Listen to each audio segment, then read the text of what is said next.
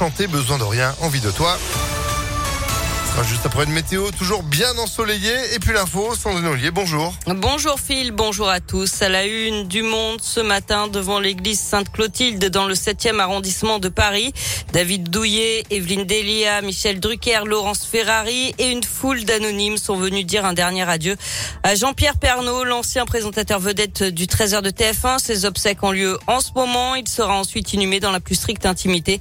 Jean-Pierre Pernaud est décédé il y a tout juste une semaine à l'âge de 71 ans des suites d'un cancer du poumon. L'actualité, c'est aussi à la crise énergétique. Elle est comparable au choc pétrolier de 1973 en intensité et en brutalité. Ce sont les mots ce matin de Bruno Le Maire. Pour autant, le ministre de l'économie estime qu'un plan d'aide massif comme le fameux quoi qu'il en coûte au moment du Covid ne ferait qu'alimenter l'augmentation des prix.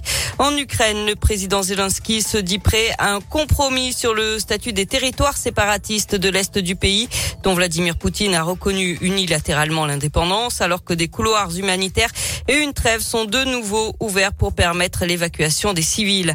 D'ailleurs, si vous voulez aider les réfugiés ukrainiens en France, une plateforme a été lancée par le gouvernement hier pour tous les particuliers. Logement, aide linguistique, alimentaire, administrative. Vous pouvez vous signaler sur le site Je m'engage pour l'Ukraine. Et puis la paroisse ukrainienne de Saint-Athanase à Villeurbanne arrête, elle, la collecte des dons. D'après le elle a été victime de son succès depuis dix jours, malgré le départ d'un semi-remorque samedi dernier. Ces locaux sont pleins et ne peuvent plus réceptionner de nouveaux colis. Les bénévoles réclament un nouvel espace pour stocker les affaires. Ils ont contacté la mairie de Villeurbanne.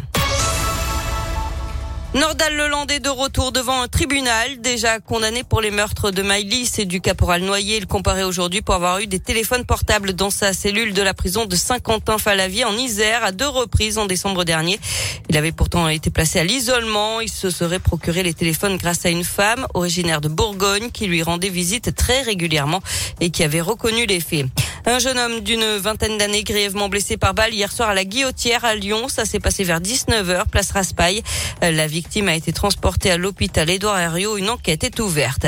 Et puis cette grève demain au TCL, aucun métro ne circulera la nuit après 22 h Des bus sont supprimés. Perturbation aussi du côté des trams. Vous avez tous les détails sur impactfm.fr. On passe au sport avec euh, du foot et de la Ligue Europa ce soir. Huitième de finale aller, Porto, OL, c'est à 18h45. À 21h, le PSG est attendu au Real Madrid en huitième finale retour de la Ligue des Champions. Les Parisiens l'avaient emporté 1 à 0 à l'aller. Enfin, un nouveau sacre pour l'équipe de France aux Jeux paralympiques de Pékin. Le porte-drapeau Benjamin Davier a décroché l'or ce matin sur l'épreuve du sprint en ski de fond. C'est la sixième médaille des Bleus, la quatrième en or. Ah bah parfait, merci beaucoup Sandrine. Pour l'info, disponible à tout moment, pactfm.fr, vous êtes de retour à midi. À tout à l'heure. Allez, à tout à l'heure. La météo, c'est du